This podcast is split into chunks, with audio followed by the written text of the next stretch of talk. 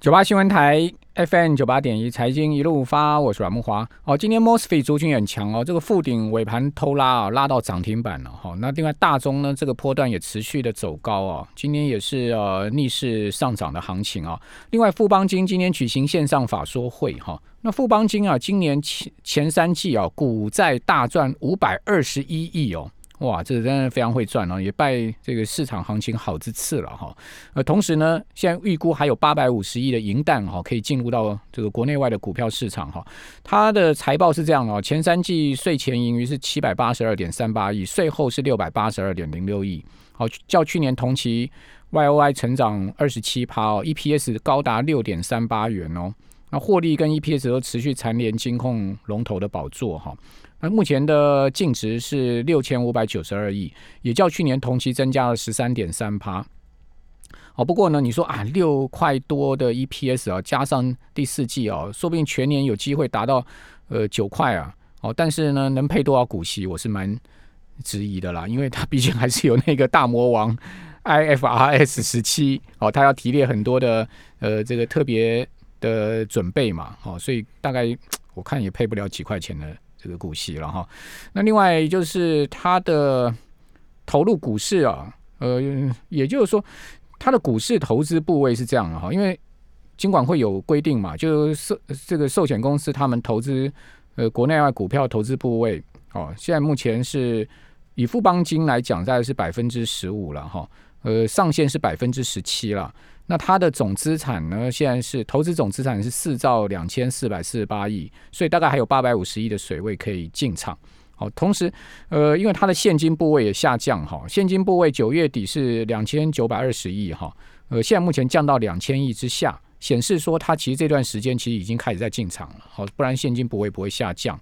好，那另外我们呃看到铜价涨到六年多来的新高哦。哦，从三月的低点哦，铜价已经涨了百分之七十了，感觉这个原物料似乎通膨有在启动哦。我们今天特别要请教段老师，这个呃原呃所谓通膨的问题，明年会不会真的来临？这个所谓“狼来了”，这个喊通膨喊很久哈，会不会真的来？因为我们看到最近像钢铁啦，哦像呃农产品啦，很多原物料价格已经在。很明显的在往上涨哈，是不是已经反映明年的这个通膨的预期呢？好，我们在节目现场是丹阳大学段昌文老师，段老师你好，哎，木华好，还有听众朋友大家好，好，段老师，明年的这个通通膨会来吗？呃，是有这个预期哈。其实呃，我一直在看哦，这个所有国家在最近一两年都在实施 QE 的政策哈。那没有道理的话，只有资产价格会上升，但是产品类的部分基本上都没有上升呢。嗯，也就是说，都是股票在涨。但是你的产品啊，比方说你的民生消费物品，或者是所谓的耐久材的部分，有没有在涨哈？那似乎是都没有在涨，那反而是一些股票类的，呃，例如说像债券类的啊，这些资产类组的话都在涨哈。那这个有没有道理啊？实施 Q E 是不是所有的东西都要涨了？所以这样子才有办法均衡哈。所以我们看呃台湾的情况是这样子，我报一个报几个数据给呃各位来看看。看哈，呃，去年的十一月二十二号，台股的市值哈是三十五兆。也就是十一月二十二号当天是三十五兆哈，那啊，因为这是周呃台证证交所它是周资料，所以只有上上个礼拜的啊十一月二十号来到四十一点七兆啊，所以它整个一年度来总总共增加了六点七兆，那再加上 OTC 的部分，OTC 是去年十一月二十五号是三点三兆，现在他们五兆，现在大概是四兆，十一月二十四号是四兆，所以增加零点七兆，两者加起来结果。大概是七点四兆，嗯嗯，那七点四兆的话，我们再来看我们今天其实新闻有报，我们的 M one B 或者是 M two 的话，哇，增加到历史顶峰啊！所以我们看我们 M two 去年这个时候，哦，M two 我们去年这个时候的话是四十五兆，今年这个时候哦，来到四十八兆，所以增加了三点六兆。所以货币我们也是增加，也好像类似，呃，没有听说在 QE，但是事实实际上我们看到 M two 所创造的结果，似乎我们也在小部分的 QE，所以如果把这些钱全部 cover 到股票市场上面去的话，基本上因为这个银行在创造货币的话，它还可以有乘数效果啦。我们只是看到 M two 而已，但是有没有看到 M 三哈？M 三是美国他们有在估计，我们是没有在，我没有没有估到 M 三呢。那 M 三部分，比方说你还有其他的，比方说电子支付啊，还有信用卡部分，你你怎么去衡量哈？所以我们看到像类似的情况，我们再来看 CPI 指数就好了。CPI 的年增率。去年的这个时候哦，我们是百分之零点四二，今年这个时候，也就是昨天百分之负的零点二四啊，这样子岂不是我们 CPI 是下跌，下跌到百分之零点六啊，零点六六哎，嗯，那 W 很怪异啊，对，这非常这非常奇怪啊。照来讲，对。N two N one B 啊，冲这么高的话，会带动物价。另外的，当然有些人认为说，哎，消费者物价指数可能不足。我们看一下趸售问价多那个 呃大中型的哈，大中型也在跌嘞。去年这个时候是负的四点八 percent 年增率了哈，那今年这个时候来到了负的七点三，是更低。嗯，哇，这个是非常诡异啊。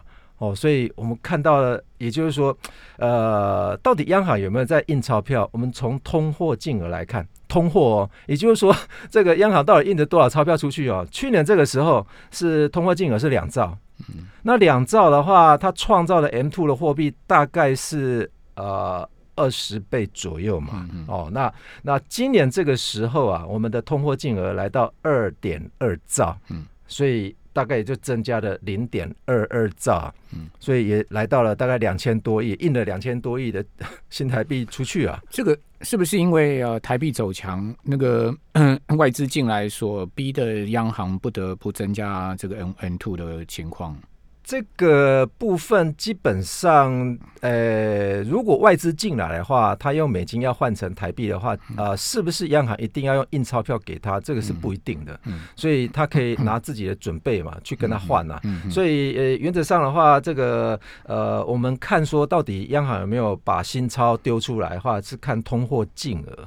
那通货净额再加上准备金的话，这个两者加总起来就是我们的 M one A 嘛。那因为全球。我们算 M one A 跟 M one B 啊，那 M one B 的话比较接近哈这个美国的 M one，那我们的 M two 的话就跟美国的 M two 是一样，但是我们没有衡量 M three 哈，我们 M two 增加了三点六兆哎，三点六兆的话，如果依照我们股市市股票市场啊两。呃，就是那个台股，呃，就是上市跟上柜加总起来是七点四兆嘛，增加了七点四兆，跟去年这个时候嘛，那货币增加了三点六兆，那岂不是半数的金额都进到了 这个股票市场，都是新，都是新新创造出来的一个货币，货币现象哈。所以大致上哦，我们可以用一个情况来看哦，也就是说资产价格都在涨，这个正不正确？我们可以用苹果的股价跟苹果 iPhone。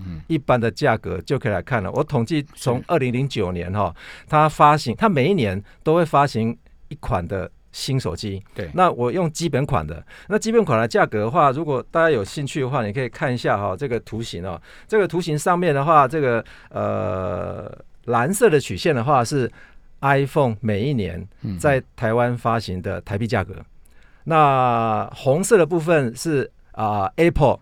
它在美国上市每一股的价格，我已经都反推了。也就是说，它一股分拆成四股或五股哈，以前全部都用现在的基准来看的话，但我们看到红色曲线全部都在往上走，但是产品市场的价格线基本上都还是在水平线。嗯嗯，你看，如果大家如果说你你看到这个 i iPhone 的价格的话，你应该。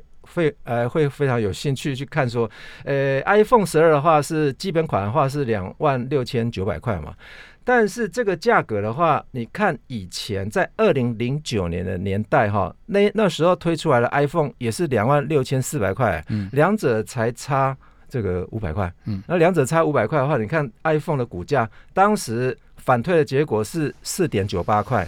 那现在的 iPhone 价格是一百一十九点零九，很明显的，也就是只有资产价格在涨，那它的产品价格都没有在涨。但是有可能有很多人会认为是说，那你可以乘上交易量啊，你乘上它 iPhone 的量嘛，可能它就会诶，这销售的比较多。不对，大家来看一下，我把那个量也把它统计出来了哈。这个量的话，大家都要乘上一千哈。那这个量的话哈。是在衰退的，嗯中间比较高，对卖卖最好是 iPhone 六 Plus 嘛，对，所以是中间这呃中间串起来这个是二零一四年的这个哈，它卖二点二亿只，嗯 二点二亿。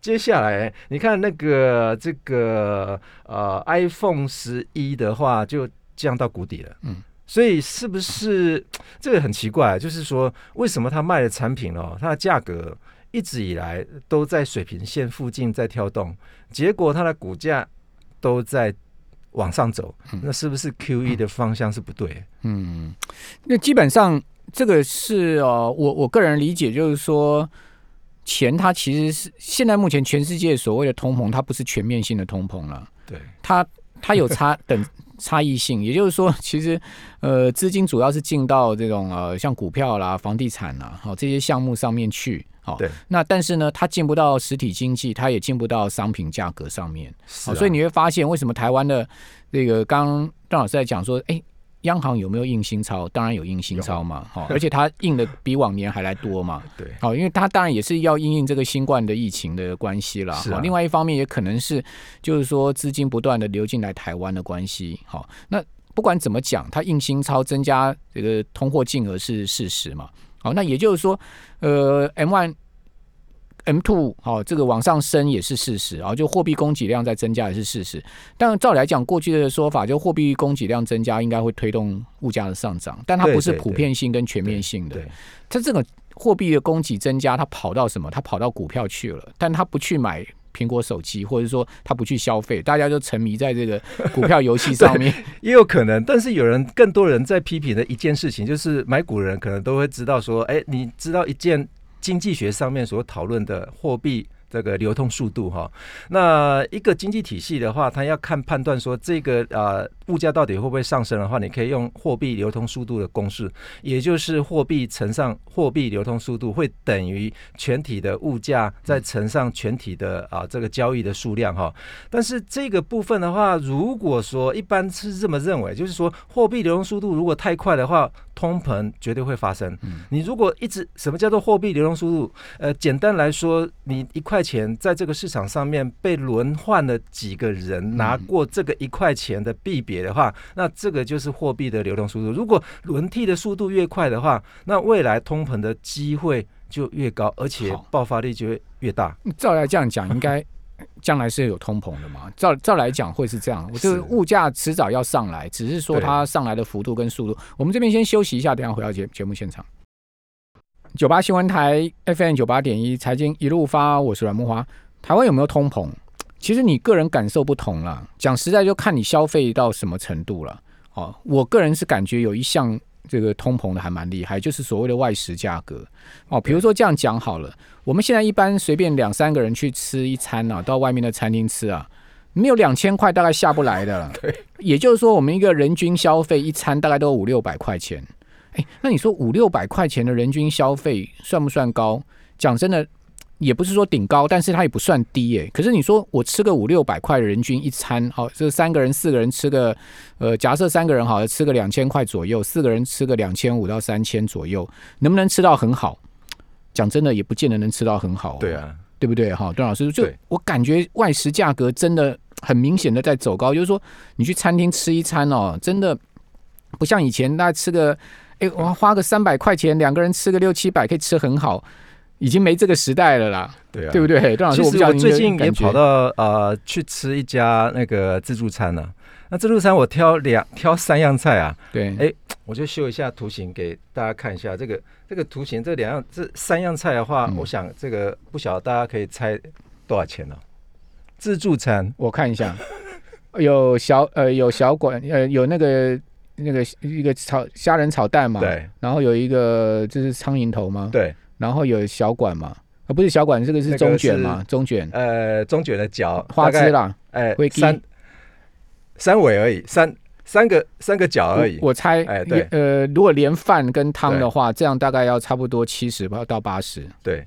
七十跟八十哦，嗯。我自己呃去算去算钱的时候啊，嗯然后那个小姐啊还帮我翻了一下，对看里面还不会还还会会不会哎藏鱿鱼啊？对，这小姐未免也太 结果价格多少钱呢？一嗯百二，一百二一，百二。哦，自助餐。您请问您是在哪一区吃 我是在永和永永和吃啊？还是新北市？对新北市，不是台北市、哎 OK OK，所以那我还猜太低了。对呀、所以以就觉得奇怪。这个有时候我们看到这个 CPI 指数的话这么低，结果我们自己直接去消费民生消费的部分的话，我们都觉得物价好像是抬得非常高了。嗯，哦，所以尤其是这些，比方说我们吃个便当，现在有。百元以下的便当嘛？我觉得越来越少。当然有有人会觉得说有百元便当，但是你如果把你现在买的便当跟呃五年前或者十年前去比的话，那个百元叫做百元嘛，或者是八十元，还是这八、还是八十元嘛？所以他可能帮你偷，他 要帮你减一些料，或者是减一些，比方说饭量的话，哦，那个饭都越来越少啊。所以菜也都是帮你挑挑起来说，你下面还会不会藏一些东西？因为你上面是放青菜，下面会不会藏肉？这样，那个其实它的盘子已经很小了。我我那天去龙总旁边有一家蛮有名的自助餐，买便当，哦，就买呃大概三三个人吧，三三到四个人中午吃的，是啊、这个因为我带我母亲去去回诊嘛，就回回完诊就去买买一个便当回家吃。结果段老师，你猜我买了多少钱？三个便当，呃，大概三人份到四人份的菜量了，有肉有肉有鱼啦，也有菜啦，这样加一加，总共买了六百块台币。哇自助餐啊，对，自助餐 六百块台币。比我贵一对，倍哦。我我我套一餐一千块给他照。那跟跟我的那个那个想法是一样的。我本来去结账的时候拿一百块钱给他找啊，结果他报价报出来结果是一百二啊，对这个好像苹果股价。不过段老师看起来你蛮偏 偏爱海鲜类的。但是但总总总觉得现在的自助餐呃似乎不是平民百姓可以去碰的嘞。就是说，真的外食价格在上，就从刚刚讲，但问题是，段老师问他为什么台湾 CPI 还会负成长呢？对呀、这个我不晓得是是不是统计局上面哈，它的计算的基础啊，跟我们的看法是不大不大一样哦。也就是说，一直以来我们 CPI 都会啊、招致很多民众的一个批评啊。难道呃，主计总处有粉饰太平的味道吗？其实他去调查结果也不是说像我们很西部的说，我们可以去自助自助餐说，哎，里面的价格。其实我们看到说，台湾有很多的呃，就是吃的店没标价的，恐怕是尽量少进去啊，尤其是自助餐啊。我我最怕看到那个 menu 上有写两个字叫做试驾的。